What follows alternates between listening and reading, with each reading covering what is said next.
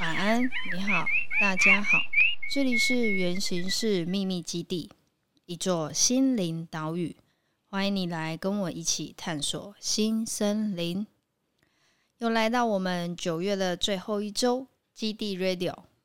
我们这一周呢，其实是要跟各位朋友啊、听众分享说，我们一整个月在于我们这个月主题哀悼，我们有什么样的一些感想啊，或者是说我们遇到什么样好玩的事情，想要分享给我们听众朋友。那我们可能会分几个段落来做分享。首先呢，第一个段落呢，我们先来做个回应。老师这边呢，有收到两封匿名信，收到这两封匿名信有什么样的回馈可以给我们的听众朋友呢？嗯，这次收到两封匿名信的第一封，其实是很早之前就已经收到了，只是一直没有一个我觉得比较找不到一个适合的机会、一个契机来做回应啊。那刚好这个月的主题是哀悼嘛，告别啊有关，所以我觉得还蛮适合放在这一周里面。那他是来自台中的小恩，因为我们呃。这一位朋友他有希望化名这样子啊，然后他的信件内容是说：我一直认为相信一个人是美好的，但为何往往因为如此而被打翻了信任？然后自己也明白不往回头看，努力的向前才是最重要。但是真的没有那么容易，有时候真的很讨厌自己容易心软的个性。好，那这是来自小恩的信件。那我想要回复小恩的是，指说，呃，有时候情绪的发生，它是最重要的讯息。就是或许对这件事情你还没有办法往前走，是因为你在那个地方跌倒了。那跌倒其实有很重要的一个过程，就是要疗伤。你需要好好的安慰自己，让自己停下来，而不是在受伤的时候强迫自己往前走。好，所以那时候你一定觉得很痛啊，或是觉得很委屈。还是你很无助，在这个过程可以留给自己多一点的时间。当你发现你可以理解自己在这这一条路跌倒的情况，你有什么新的收获的时候，或许你已经不再会去定义它是呃信任被打翻还是什么，它会带给你另外一份礼物。或许讨厌自己心软跟那一种不知道该怎么去坚毅起来的那个态度。也许是对自己的失望吧，就是因为伤还没有好嘛，那种感觉好像是你的皮肉其实都还是处于在一个呃溃溃烂的状态，就是它是需要被疗愈的，它是需要被照顾的，可是就要强迫它恢复原本的样貌，去做原本该做的事情，所以在这个还没有恢复的过程当中，其实它是脆弱的，或许是不允许自己。有一个恢复期，或是不允许自己有感到伤心难过这个过程，于是就觉得我好像得这么做，我好像必须要这样子才可以怎么样？就是，嗯、呃，很多时候事情发生还是可以先关照自己的内心。那这个自己的内心是，嗯、呃，这个 moment 你需要什么？可不可以第一个优先先满足自己的需要？好，那如果你还有其他的想法，想要再深度的交流，欢迎继续提供匿名信的内容哦。然后第二位，我们留着等一下节目中断的时候再跟大家分享，因为它是一个蛮长的故事。好，那我想借由这个机会分享一下，我们刚从呃，因为我们前几天刚好去宜兰玩回来。其实我们在宜兰这一次旅行当中啊，我发现还蛮有趣的，就是我们好像会遇到一些很新鲜的事物，就是尝试手做也好，或者是说发现一些大自然的一些物品，然后形成了一个新的样貌。那我觉得那种感觉有点像是一个过程，就是很多事情它可能从零到一，那又慢慢的从一回归到最原始的零。可在这个过程里面，你会发现，其实这个变化让人会觉得说，哦，原来它不是没有了，而是一个新的开始出现。就像我，我这次去宜兰，我拿到了一个，嗯、呃，它原本是一个果实。老师，你还记得那果实名称叫什么吗？他就说很像是《冰原历险记》，然后那个松果，对，就是有一只松鼠吧。对，那只松鼠一直抱着，对，一直抱着那个果小栗子，对，然后他把那个冰原整个毁灭，对，就是从头到尾，他那部戏就是在救那个栗子，也没有那部戏啦，就在忙这个，他就是他他的 他的主轴就是这个。松鼠的主轴，对，松鼠个人的，因为我这一次就看到这个果实，我想说哇，好酷哦，那因为它有很多不同的样貌，就是那个那个老师吧，他叫可骂，然后他把这个果实。变化成一个点缀，或者是说用他自己的手工的方式，它形成一些啊新的样貌出现，我就觉得它新的生命。对，因为这果实其实它有点像是已经掉落了，嗯，就是已经就是好像已经没有了。如果说没有去特别去把它做这些新的改变的话，它可能就是这样回归大自然而已。对，那我觉得这个果实带给我的一个感受，就是在于说，我原来连一个物品。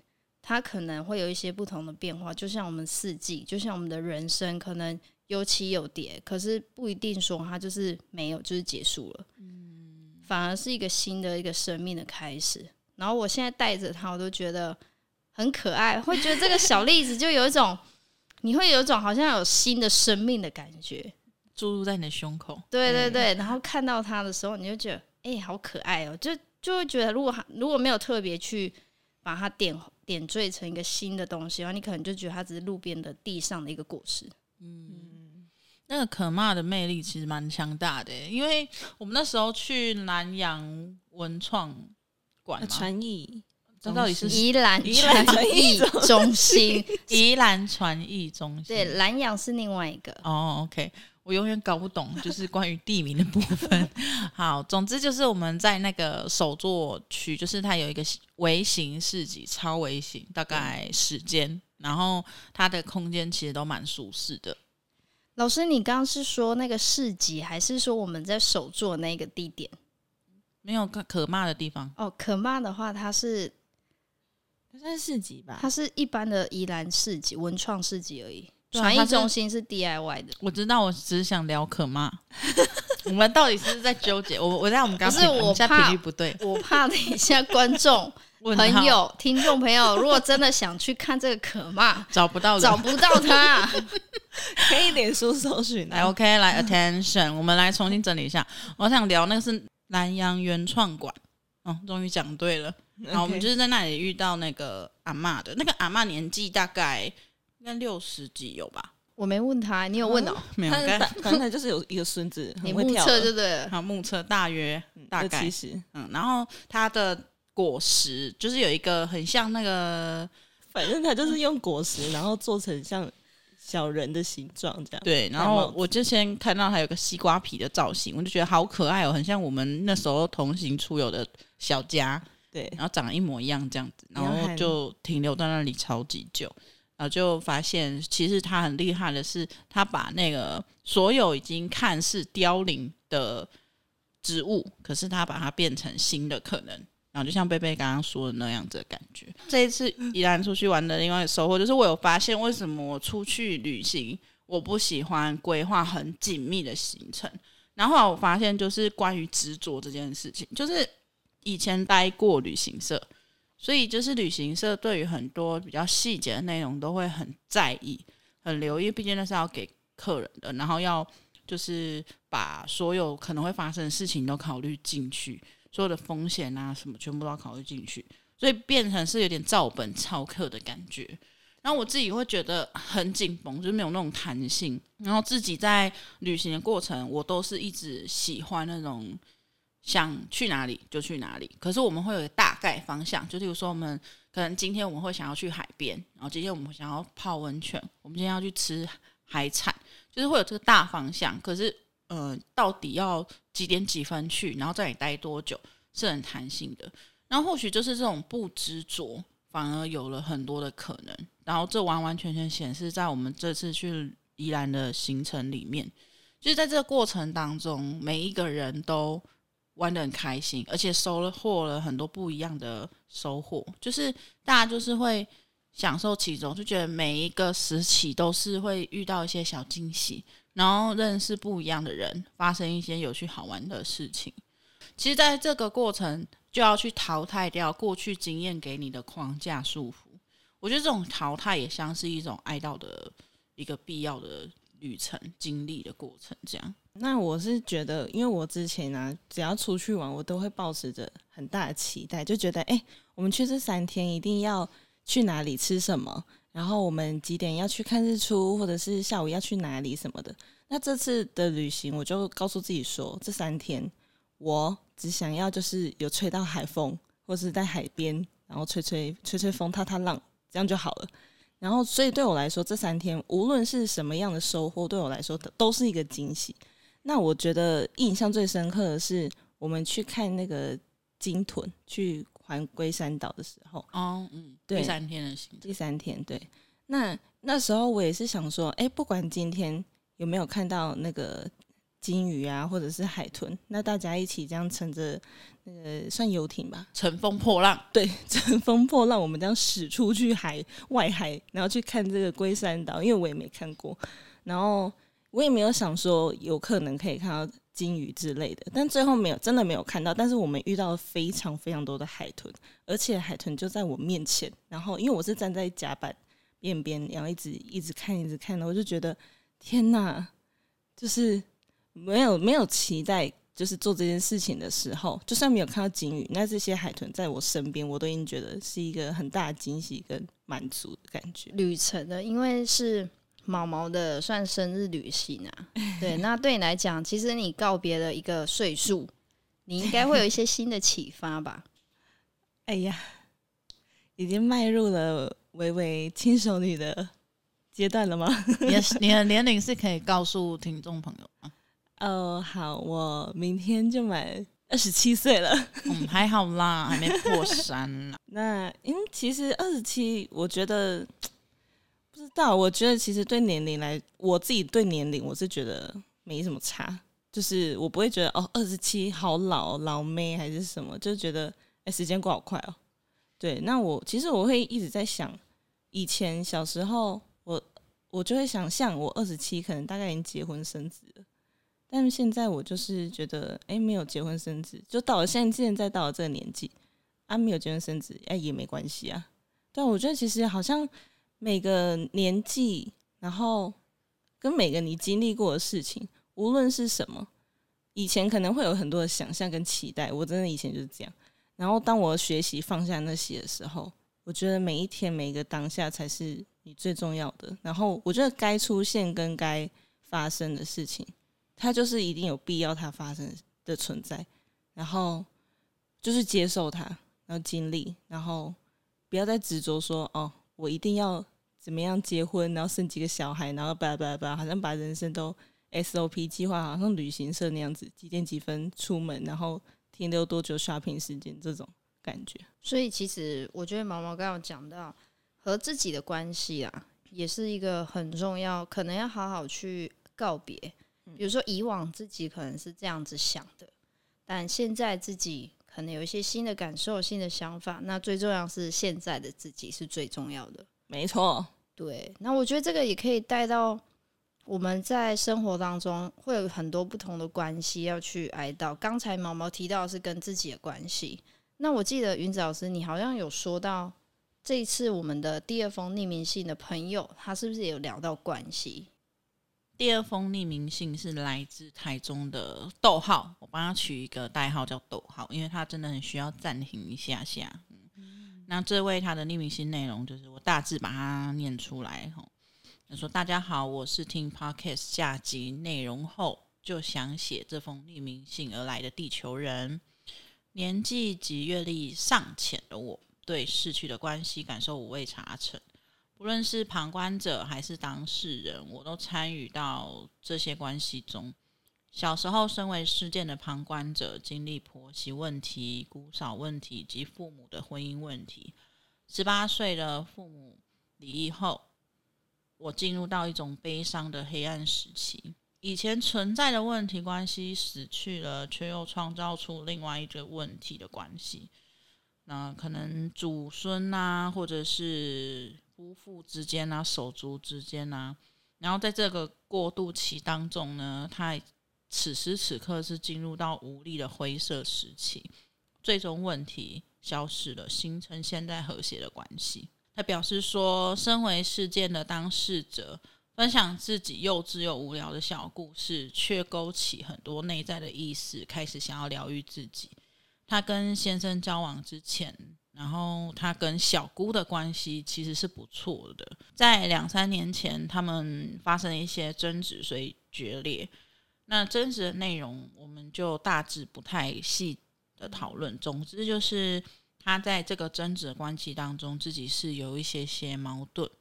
而且，其实他也感受得到小姑的一些情绪跟想法，但是他自己其实跟自己是有一点拉扯跟混，有点模糊的。就是他对于这样子的状态，这个不开心的感觉，他是想要避免，甚至说他想排斥，但是又觉得就是跟小姑之间还多了一层，觉得还是可以亲近的那一种可能性。好那这这种状态，他持续了好一阵子。好，那最后最后呢，其实他在这个匿名信里面，他有提到的是说，呃，可能在步入婚姻之后，进入家庭，有些关系，嗯，是自己没办法去避免掉的，真的是情况。因为其实结婚这件事情是两家人的事，不再只是两个人之间的事情，哦，就是可能。老公、老婆啊，夫妻之间双方的事，他其实还涵盖了家族的事情，因为你们已经是两个家庭的结合了。好，然后他有提到，就是他有发现，其实在这整个自我对话，甚至在哀悼的过程当中，他自己的一些心里的疙瘩，甚至他去哀悼的这个过程，他跟自己自我的那一种害怕被抛弃啊。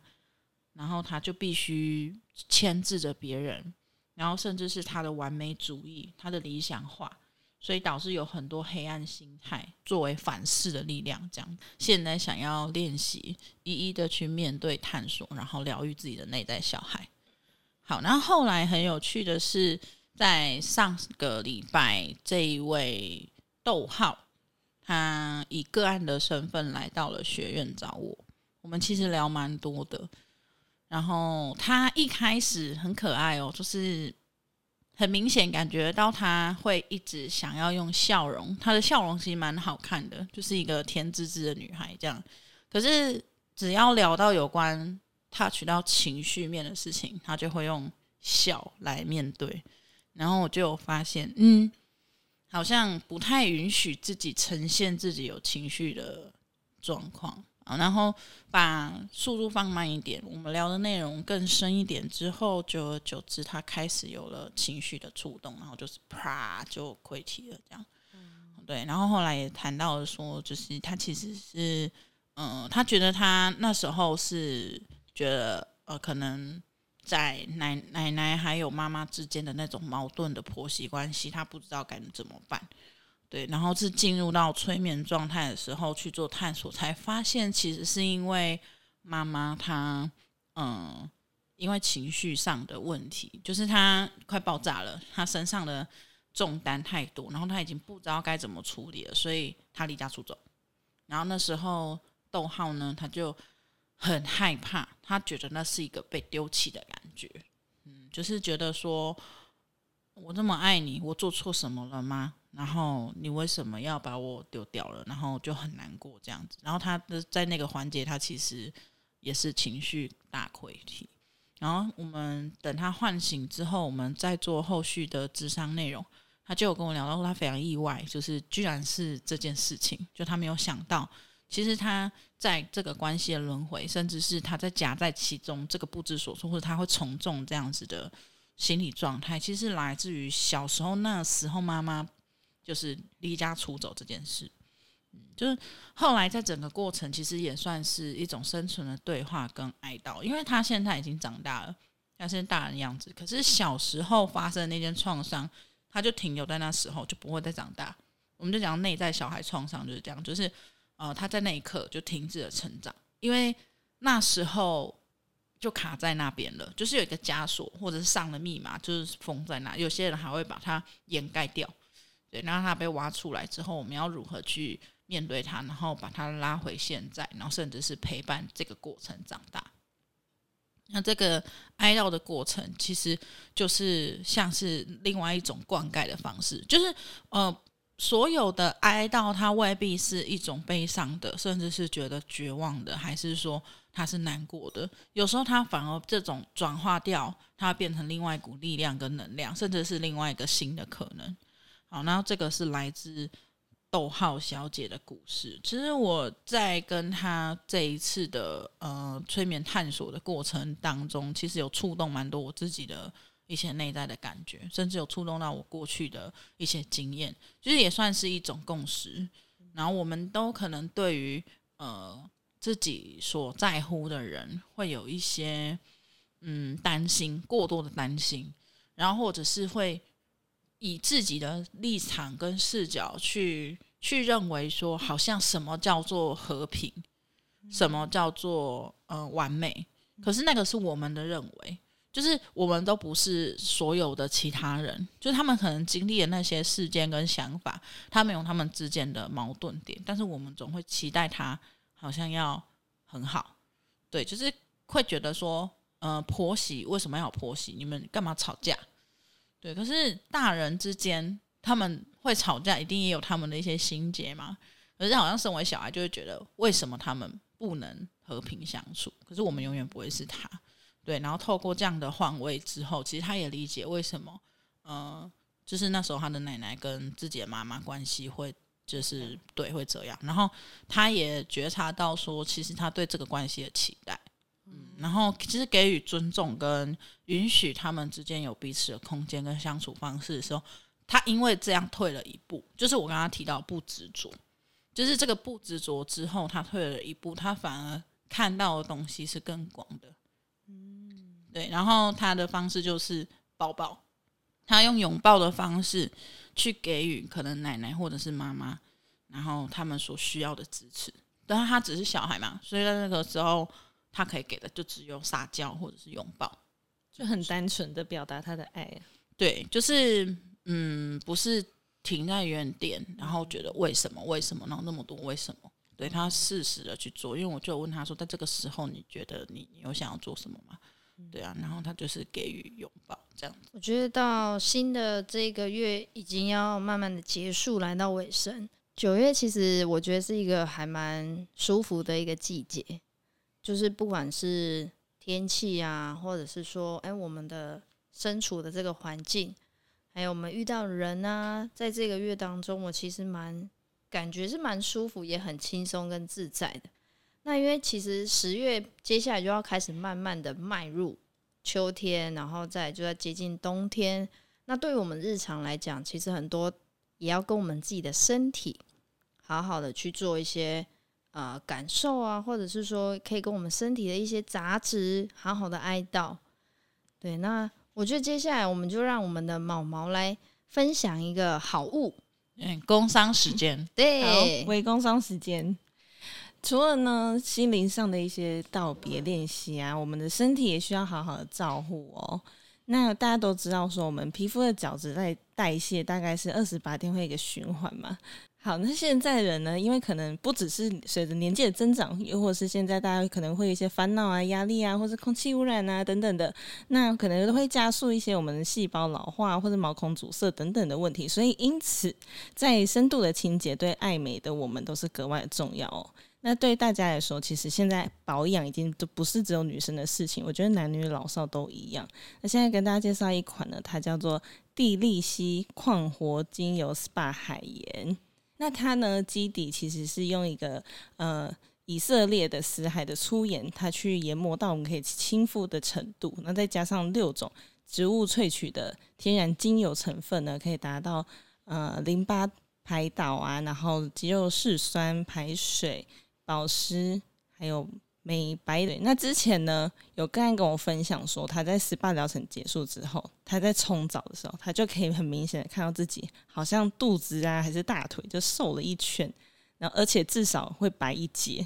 就是把身上皮肤，因为我们现在真的骑车，还是你你光是在室内，可能就一些灰尘什么的。那其实当我们的身体承载内外在所有的情绪啊，包括身体的疲倦等等的，然后当它可以适度的去做释放的时候，你的脚步不只会有有感的变得轻盈，的心情思绪呢，也可以做一次的梳理跟告别。对，那适当的调整。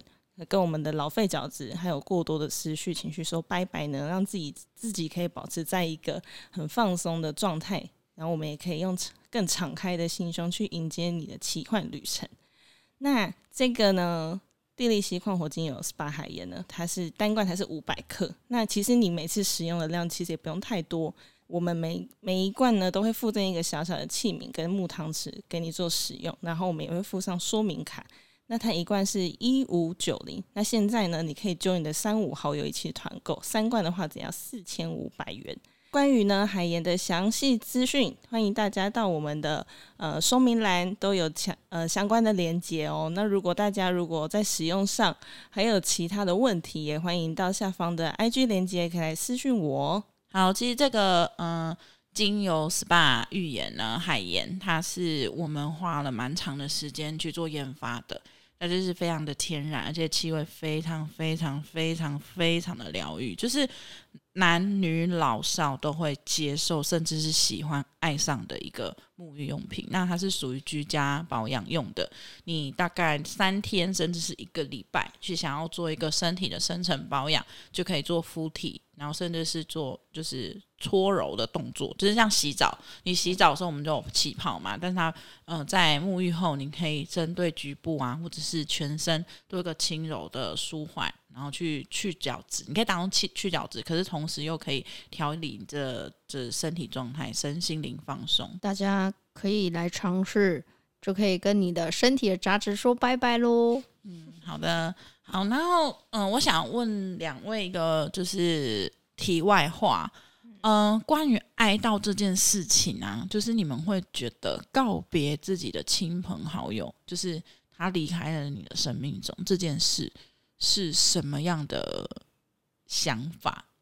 我先说一下我自己好了，就是嗯、呃，昨天哎，以下防雷线，等等等等等，好，我现在要聊的是黑化律师。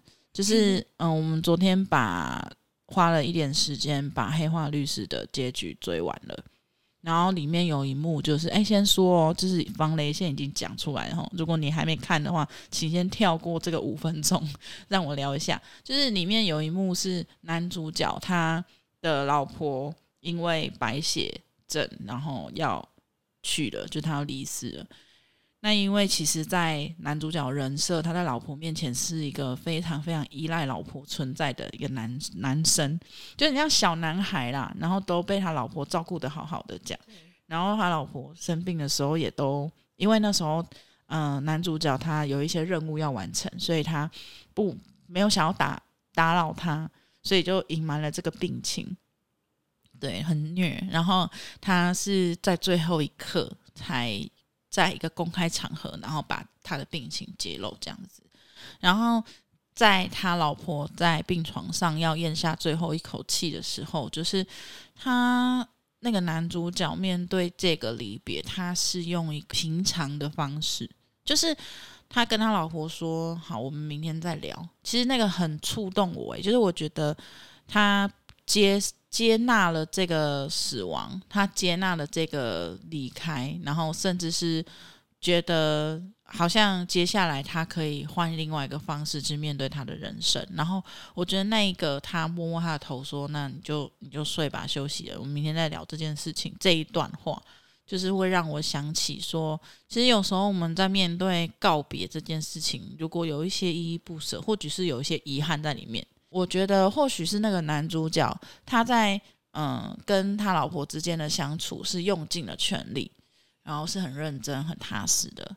去跟他做这些日常，所以在最后一刻的时候，他可以很很泰然的跟他说声再见，这样。然后虽然不管那个男主角他到底是不是有压抑自己的情绪，很悲伤还是什么，可是至少在送走他爱人的那一刻，他是非常的大方，甚至是祝福的。嗯，然后这时候我们的毛毛已经 泪如雨下，是怎样？怎么了吗？没有，我从昨天看到的时候就已经爆哭了。但你刚刚在讲的时候，感觉好像哎，又再经历一次的感觉。而且我想到，就是我的爷爷跟外婆，对，他们当时也是因为生病，然后我是没有看到他们的最后一面，对。但是赶回家的时候，就是其实我当下是很冷静的。我当下的感觉是大家都在哭。那我觉得我好像要坚强一点，可以去安抚或者是安慰其他的兄弟姐妹也好。而且我我觉得想更多的是，他们终于不用在病床上，嗯，就是告别这些苦痛啊跟折磨也好。就是因为像我外婆到后面，她已经是昏迷的状态，她完全就是躺在那里，然后身体也开始。会有褥疮什么的，就是看到他那样，我就觉得很心疼。对，然后我会觉得他好像是，就是告别了这个躯壳而已，然后他到了一个新的地方，然后展开了新的人生。然后我相信他一定会一切安好。只是我我留在这边，也许有时候想到，然后可能以前的那些情感连接，还是会。会不小心 就是这样子哭了出来的。我自己的话，其实是在这个关系里面，我都会觉得生老病死，它就是一个很正常，然后也是每个人都必须去面临的一个过程。所以对我来说，如果是我身旁的亲友，可能真的面要面对他们离开我的生命里头，我会觉得。哦，太好了！他们可以去一个新的旅程，就会有一种呃替他们觉得哎、很棒哎，那你在这边任务完成了，你可以去一个下一个地方展开你新的任务。那我们留在这里的，我就会觉得哦，其实那些时光一样都还是保留着，不会因为他的离开，然后我就我好像失去了什么。嗯。我反而会比较平静的去看这这一些事情。那我觉得这跟我经历的人生，或者是我遇到的人，然后包含我接收到很多不一样的资讯，的确一定会难过。只是这个难过，我觉得它就是佛在那个当下。那当下结束之后，我可能回头想，还是会想起那些很美好的事情，或者是。那些我们一起玩啊、疯啊、笑啊，就很多都是快乐的东西，会留在心里面。我觉得这样对我来讲，它就不是消失，也不是离开，它是用换一个方式来陪伴我接下来我继续的旅程。这样，嗯，那天那一次，嗯，我们嗯，昨天刚从前天，我们前天刚从宜兰回来的时候，就是呃下交流道，准备要回到台中的时候。那时候我突然，嗯，脑袋有一个画面，就是因为我十十月生日快到了，然后就有问说，那我十月会想要做什么？诶，不知道为什么，诶，突然跑出来一个想法，是我想要告别一个告别某个时期的自己，然后是那种真的好像他往生了，然后好好帮那个自己办一个后事的那个画面，就觉得好像那个时期的自己没有好好的被。安葬，没有好好的被就是整理完，然后好好的跟他说声谢谢，或者是好好的跟他呃对个话，就是嗯，一直觉得好像把那一部分的自己给排除，可是或许就是那一部分的自己才成就了现在的我，然后就觉得那什么时候我才可以真的放下？那那个真的放下是。我愿意，我真的要愿意去跟他告别，我才有放下的机会。嗯嗯，所以才会想到说，如果今天放下，不是逼迫自己，而是要先给自己勇气。然后就在那短短的就下交流道那几秒钟，突然冒出这个想法。才所以才提出这个题外话，问两位的看法是什么？我觉得老师刚刚分享的，包含毛毛分享的，其实每个人都对于哀悼都会有一些自己的看法或感受。那不管你是哪一种，就只要记得要跟自己站在一起，感受自己，然后这些情绪呢，去正视它，不要说就这样把它放着，或者是说，哎，就这样忘掉了。有了这些过程，我们才有办法去成长，也才有办法用一种新的心态去展开自己新的人生。就像我身上的这个小栗子一样，我这个果实也是从开开果，然后开花结果，然后再就凋落。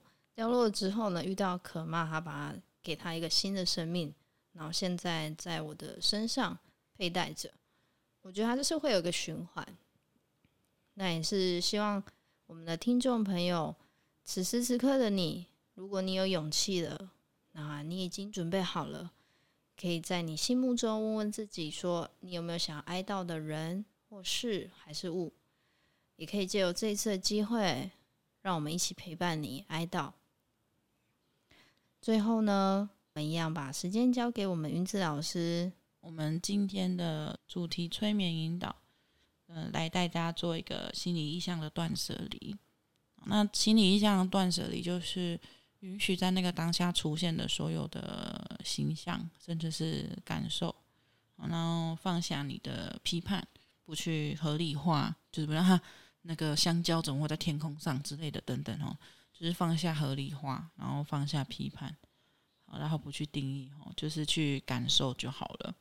好，那邀请你去找一块你习惯，甚至是觉得很安静、不被打扰的地方，让你可以放松下来的空间。那如果一样，你正在开车或者是执行专注、高度专注的工作的朋友，可以按下暂停。等你完成工作之后，或者是平安到目的地，你再来继续点开我们的节目，再收听完后面的引导。如果你找到一个安静不被打扰的空间，你可以用一个舒服的姿势坐下来。我们坐着，然后你要盘腿还是把脚摊平啊，甚至是抱膝都可以哈，就你喜欢就好。闭上眼睛，把专注力放在你的呼吸还有心跳上，去感受你在呼吸的时候。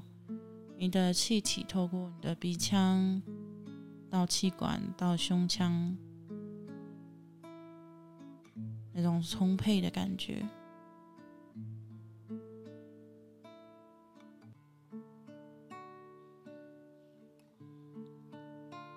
观想你的眼前有一条白色的长廊，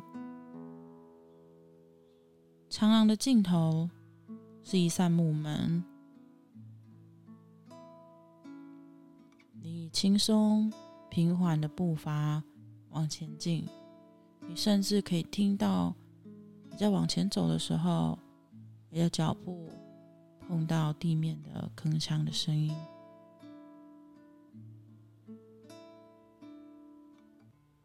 每往前走一步，你就更靠近你的心境世界。把木门推开。你进入到你的内心心境世界，观察一下这个空间，它是宽的还是窄的？这个空间是什么颜色组成的？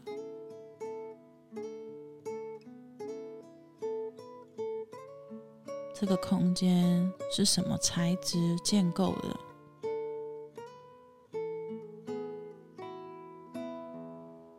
这时候，在空间会浮出五样东西，分别在四处的各个地方。你大约的浏览过，把它记在你的脑海中。那这些物件在哪里？它的大小是什么东西？它的轻重、它的样貌，都大概的把它浏览过，然后记在你的脑海中。你甚至可以感受得到每一个物件跟你自己的关系是怎么样。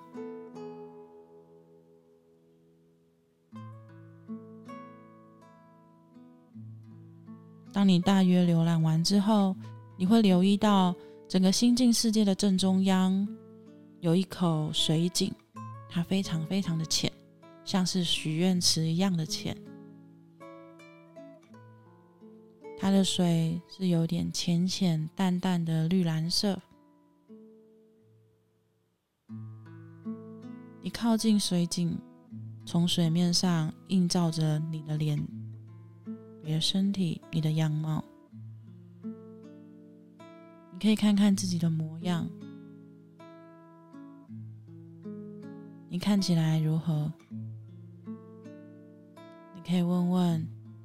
在水井映出的你，快乐吗？你好吗？你在想什么呢？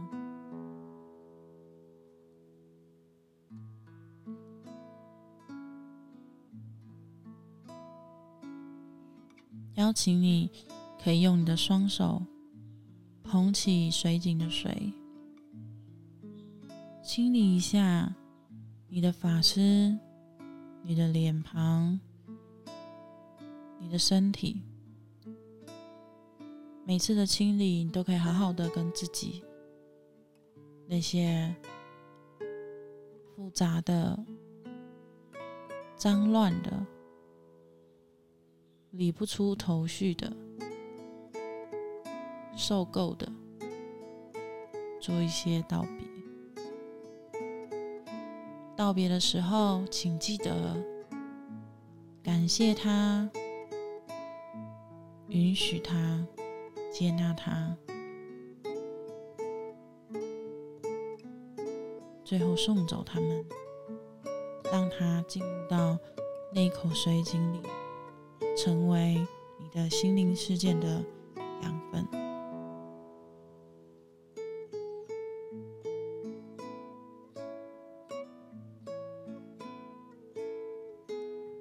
接下来邀请你将你的双手合十，可以搓揉你的手掌心，把你的手心搓热。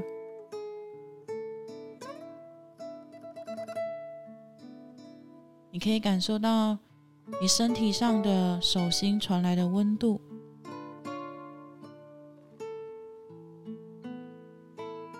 然后将你的双手交叠在你的胸口。把这个温度滋养你的心田，为你的心境世界渲染七彩的云彩彩霞。感受一下，当你手心的温度能量拥抱你的身体、你的胸口之后，你的心境世界有什么样的变化呢？又有什么东西不见了？